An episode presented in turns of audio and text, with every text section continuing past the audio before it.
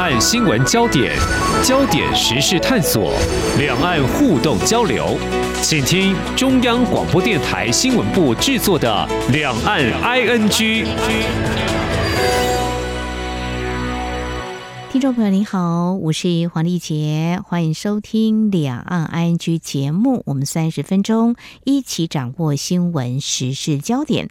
中国大陆从四号还有五号起，分别召开了中国人民政治协商会议第十四届的全国委员会第一次会议，以及第十四届全国人民代表大会第一次的会议。五年换届的新任政府有关人事安排，还有政府机构改革以及一些议案呢，相较年度的全国政协人大两会更为外界所关注。当然，未来一周呢，就是观察的焦点。我们今天要针对开幕所发表的政协还有政府工作报告这两份报告来观察现任全国政协主席汪洋，还有国务院总理李克强，他们在报告当中回顾哪些，还有前瞻未来可能的方向。我们在今天特别邀请开南大学人文社会学院院长张治中教授来观察探讨，非常欢迎张院长，你好。主持人好，各位听众大家好。好，呃，我想政协呢，大家都知道，应该是非常重要的主导有关团结他们所谓的海内外工作啦，跟各个党派的。互动。那么过去呢，我们常常会听到中国大陆他们谈到统一啦、民族复兴啦、一个中国等等。其实呢，这也正是两岸主权的争议哦。而报告当中，我们比较关注就是针对台湾部分，嗯，报告是说参与举办纪念台湾光复七十五周年主题展、跟海峡论坛、两岸基层治理论坛等等，加强跟台湾岛内有关党派团体人士联系，而不提统一。一民族复兴，一个中国，反台独，还有九二共识等等，看起来就是交流作为主轴，嗯，还是你怎么样来解读？哦，因为今年已经是政协最后一届，即将要交接哈，嗯，那所以，呃，汪洋的报告应该主要就是在于他这个任期内的一个成果。但是呃，不管是人大或政协会议里面的对台内容，呃，基本上还是会根据中央一定的他们现在所讲的总体方略，所以说内容上它不会有过多的陈述。嗯嗯。那所以这一次汪洋的报告里面提到他的。比如说光复主题展跟海峡论坛等等，呃，这也算是在今年疫情相对减缓之后比较能够建立起来的互动。嗯嗯。那也就是说，过去这三年里面，两岸其实因为疫情的封锁，其实两岸之间的交流连接少了非常的多。是。那所以我们如果回顾去年。啊、呃，汪洋他在对台工作会议里面提到的反独统一、嗯、哼反阵线哈，对，还有就是跟台企台胞分享机遇跟落实待遇的政策，嗯然后一带一线这些过去有的政策支持的做法，嗯但是最重要的还是必须要两岸要有实质的交流。那另外一方面，二十大之后，基本上文件也已经说清楚，两岸未来就是保持战略定力。嗯哼哼。那它的基本要求跟目前人大跟政协里面的报告内容，基本上是同一个面向，不管是扩大各党派、各界别、各阶层的协商，还有。经济文化交流这部分，嗯哼哼，基本上这两位报告人就是政协主席跟国务院总理的报告，差不多都能够在这个范围里面。嗯哼，是回顾二零二一年的政协报告，其实我也有看到，就是他们内容有提到促进两岸经济文化交流合作等等，开展这个调研跟协商了哈。那因为每一年的重点工作还是不太一样，刚才呃院长大概已经点到，就是说由于疫情的关系，所以这个交流非常的不容易哦。那慢慢的有一些交流的互动呢，就会写在。这次的政协报告当中的所谓的成果哦。那么事实上，在前一天举行的政协记者会当中，其实媒体也有报道了哦，发言人还是强调了一些政协会全面贯彻中共二十大的精神，就是和平统一啦、一国两制基本方针，坚持一个中国原则、九二共识，坚决反对台独分裂跟外来干扰这些相关的立场。这个政策好像听来呃没有什么改变哦。不过接下来我们就是要来看，就说就在全国人大方面哦，嗯、我们。知道呢，李克强是没有进入中共二十大政治常委的名单哦，所以大家都认为这是他最后一次任内的总理的政府工作报告，应该是会卸任哦。不过要等到几天之后呢，选出国务院的呃总理，大概就确定哦。在他发表最后这一次的政府工作报告当中，针对台湾问题，好像也是就跟中共二十大提到的差不多，统一啦、反台独、九二共识这些基调。所以原则立场并没有改变，是更确定，是可以这样讲的，是吗？对，因为包括刚刚说到汪洋的报告跟李克强的报告，哦、呃，重点都在于说今年是换届年，所以两位即将卸任的首长，嗯、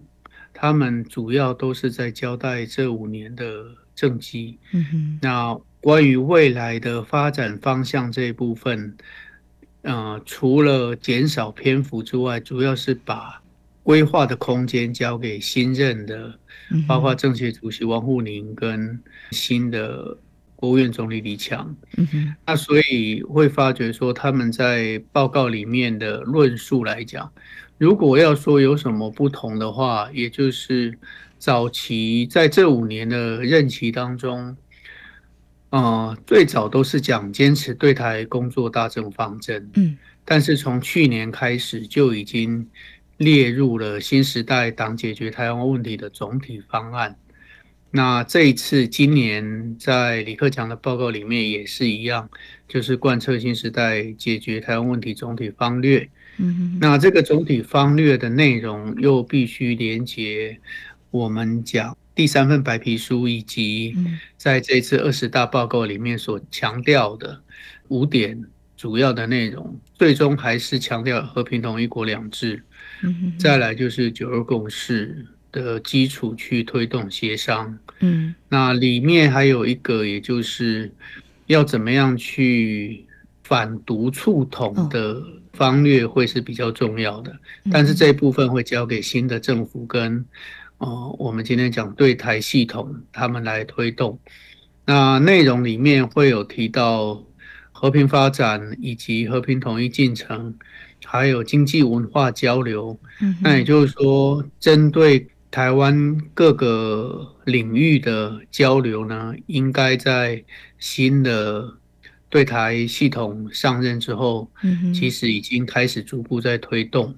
那也就是说，经济文化交流会相对来讲政治性敏感比较低，但是却能够创造交流的宣传跟事实这部分，能够满足他们目前对于推动两制方案讨论的那个需求。那所以说，未来他们单边操作之下，他们一旦门户开放了，那他的操作空间就会更大。嗯，好，这边我请教张治中院长，就是你提到原本是列为他们的大政方针，又啊进入到所谓的建国方略这些一串文字，或者特别对他们党是有些意义的，大体上是这样子的一个方针是更迫切吗？还是说蕴含什么样的意义？因为总体方略最终还是加上了外部关系、外部环境的变化，哦、因为他们讲内外两个大局来讲。主要的大局还是在中美关系上面。嗯哼，那今天他们对于台湾内部主要就是反独势力的对抗，但是他们也在意的就是反独势力，呃，跟美国力量的连结。嗯，那所以未来他们在整个方略上，他必须把台湾的问题放在这个大局上。嗯，那在这个大局之下去做一个总体的规划。哦，那所以习近平未来在这个位置上，他任用了他自己钦定的人马，嗯，其实就是为了要能够统整这样的一个局势，所以他们强调保持战略定力跟发扬斗争精神，就是不断去强调掌握主动权嘛。嗯哼哼，这也就是说，习的新一届的中央，嗯哼，他们在两岸关系上，最终还是跟呃对美关系会有明显的挂钩。嗯哼，但是对台的统战这一块，在未来王沪宁的推动之下呢，可能也会更强化跟台湾各界的交流，软硬两边的。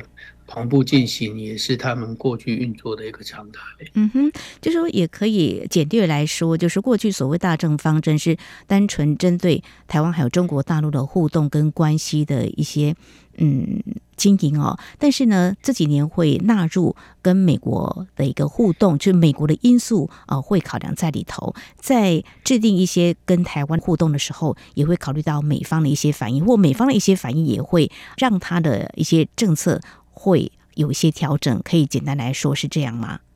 是，所以就是，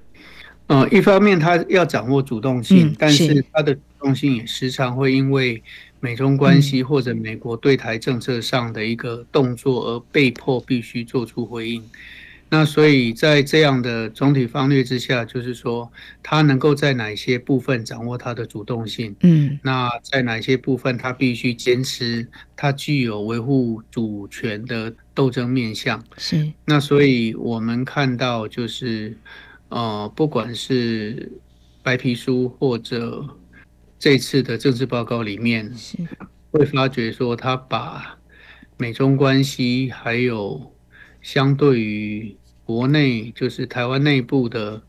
独派的力量，还有特别强调外部势力干涉的挑衅，所以他们所谓反分裂、反干涉的斗争。那所以说，一方面表现决心，另一方面必须要掌握他的主动权，就是在后来我们接下来要关注的他们对台的这些。呃，交流的策略，以及他推他们意图要推动哪些他们的呃政策方针，这部分是我们值得关注的。嗯哼，好，谈到这里我们就稍微休息一下，稍后节目后半阶段呢，我们再继续请开南大学人文社会学院院长张志忠来跟我们进一步解析。很重要就是未来中国大陆对台工作策略，如果是一个。交流啊，事实上呢，最近已经启动了。大家大概从媒体报道，也许你身边就有一些民间的团体跟中国大陆啊这边有一些互动交流，就可以来观察中国大陆的这个交流的形式，可能会有哪些重点工作。我们节目稍后回来。今天的新闻就是明天的历史，探索两岸间的焦点时事，尽在《两岸 ING》节目。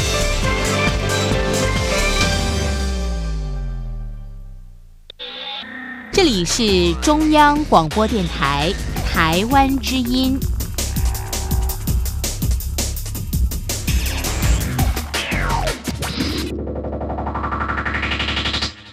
这里是中央广播电台，听众朋友继续收听的节目《李昂 ING》。我们节目持续访问开南大学人文社会学院院长张志忠教授。而我们今天所关心的是中国的全国政协人大两会。那么在开幕的时候呢，啊，分别发表了政协的报告，还有。中国政府工作报告提到对台的部分，来了解中国大陆的对台政策。那么最新的未来可能会有哪些的做法跟调整？好，提到中国大陆对台工作，其实大方针是不变的哦，而且纳入美国因素。那么在交流部分哦，刚有提到，其实啊，宋涛是新任的国台办主任，上任之后发现呢，他很频繁的跟台湾的啊，包括政党或民间团体都有互动交流。我们怎么样来看中国大陆又要考虑到两岸关系的一个互动交流，也可能会看美国方面是不是有一些因素介入，觉得这个形势会怎么样？维持过去单边操作吗？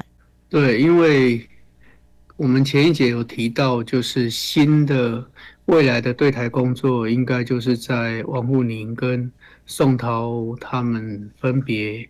一方面要定定对台的方略，另外一方面就是保持。他们的交流的对象，其实宋涛上台之后，正好也是中国开始开放门户，那因此宋涛一上来，其实就是比较积极的去认识，不管是大陆内部的台湾人士，或者台湾开始邀请台湾的各界人士到大陆去。单单从一月开始，他们所陈述出来的内容就包含了在北京的台湾青年。然后包括前主席洪秀柱，那再来就是针对未来小三通跟通航的那个要求，嗯，然后接见国民党副主席夏立言，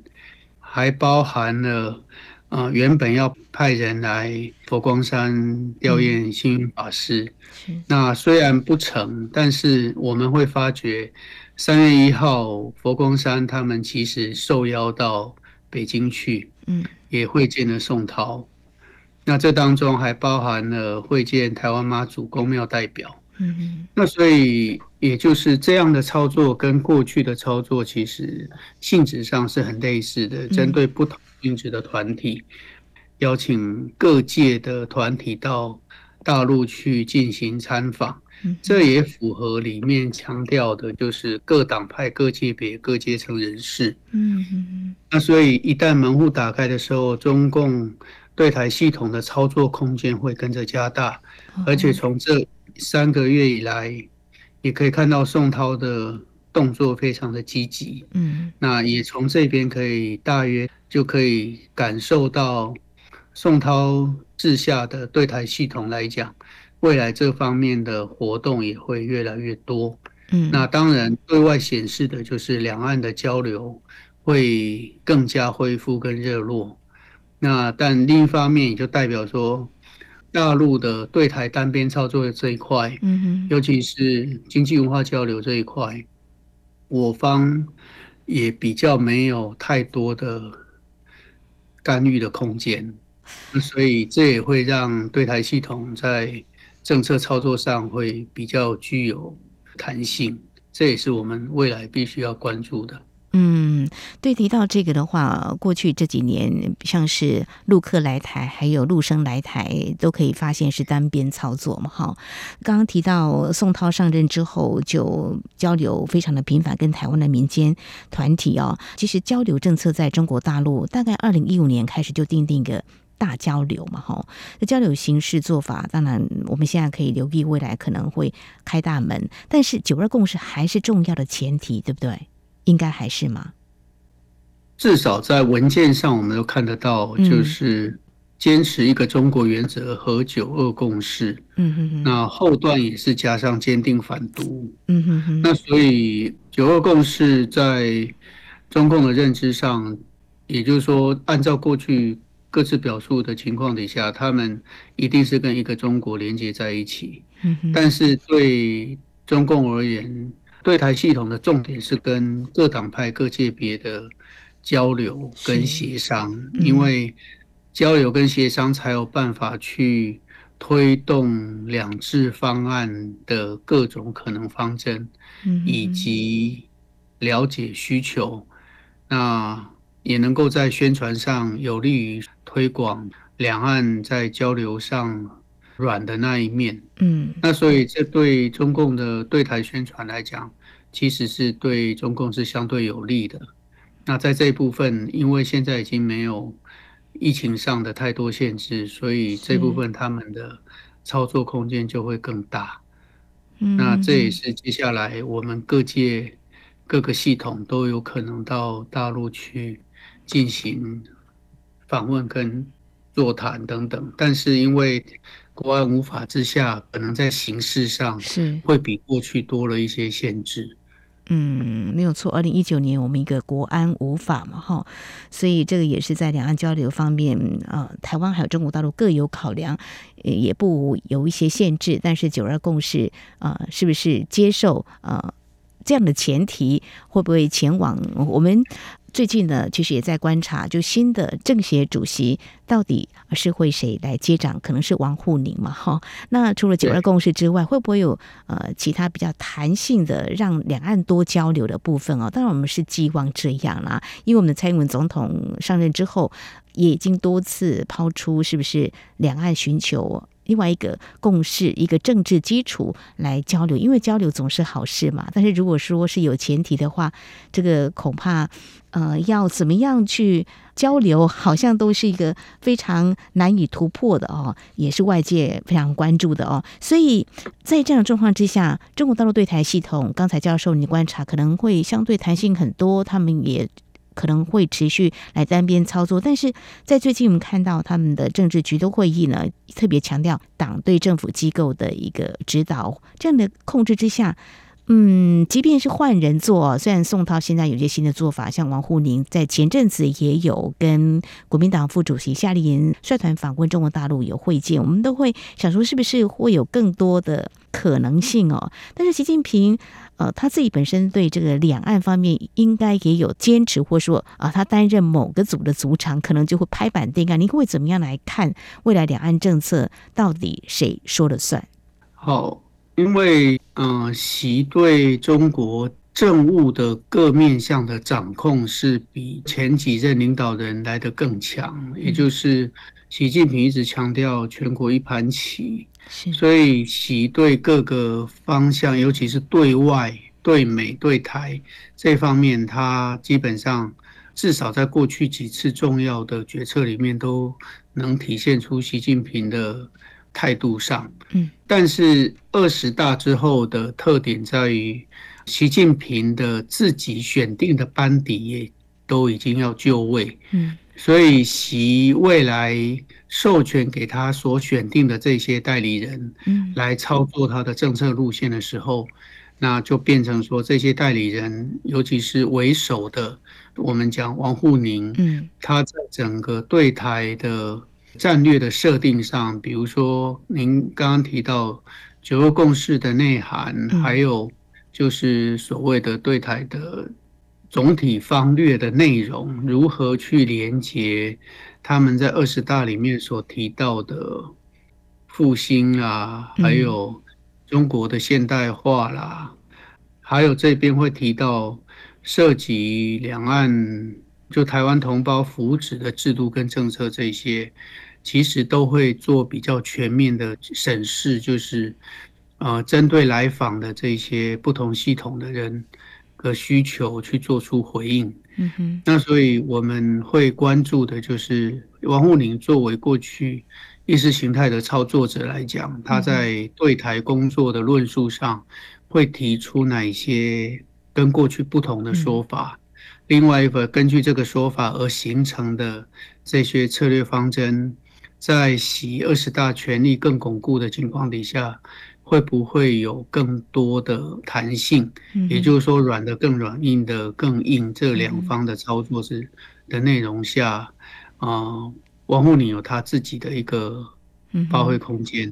这个都是我们在今年之后，就三月两会之后，我们就可以开始去关注的。好，我们还是要持续来观察啊，王沪宁他未来在九二共识之外会不会有一些新的说法？但实际上的做法又是如何？真的是啊，我们要正视这样子的一个可能的变化哈。至于在相关的一些因素的影响之下，我们如果从台湾这边来看，那过去有一些经验，就是明年我们会举行总统大选跟立委选举嘛。那中国大陆在三月之后就完成了政府换届，算是啊政治。的这样的工作告一段落哈，那对于台湾的事物的一些影响性，过去曾经有中国大陆如果对台湾有些动作的话，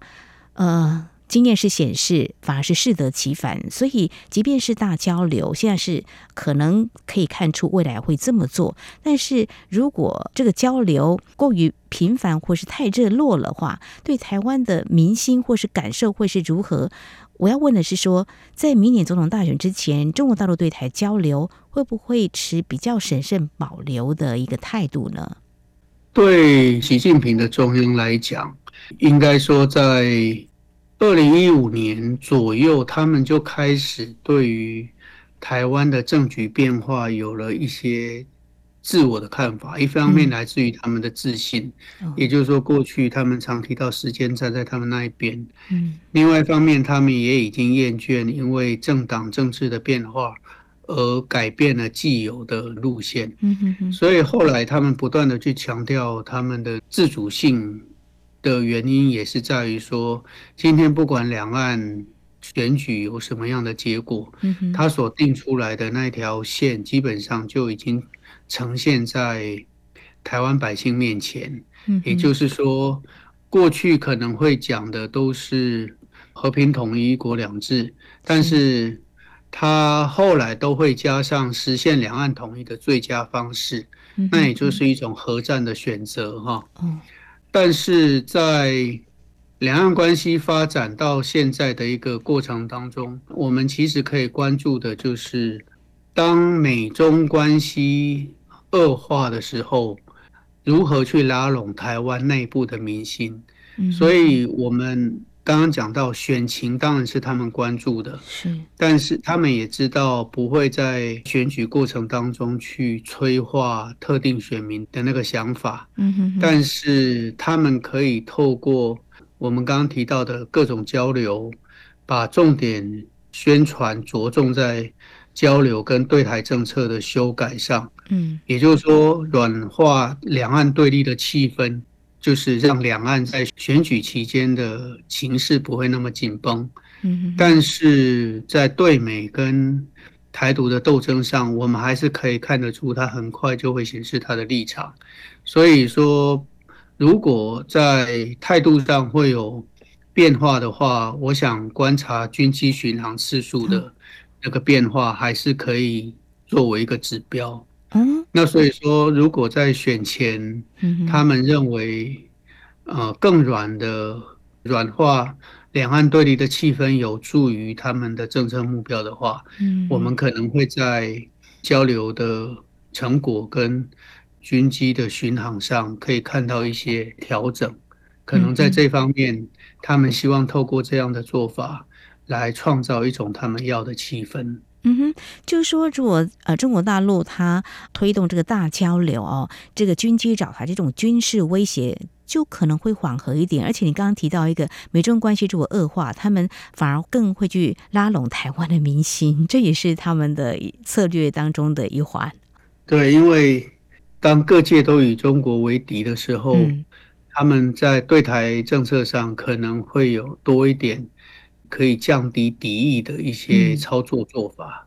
嗯，但是在习近平治下，我们还是要去关注的，就是他们讲刚刚提到战略定力那一块，嗯，我们还是不能忽略，因为从上次裴洛西议长来台的时候，他们所表达出来的。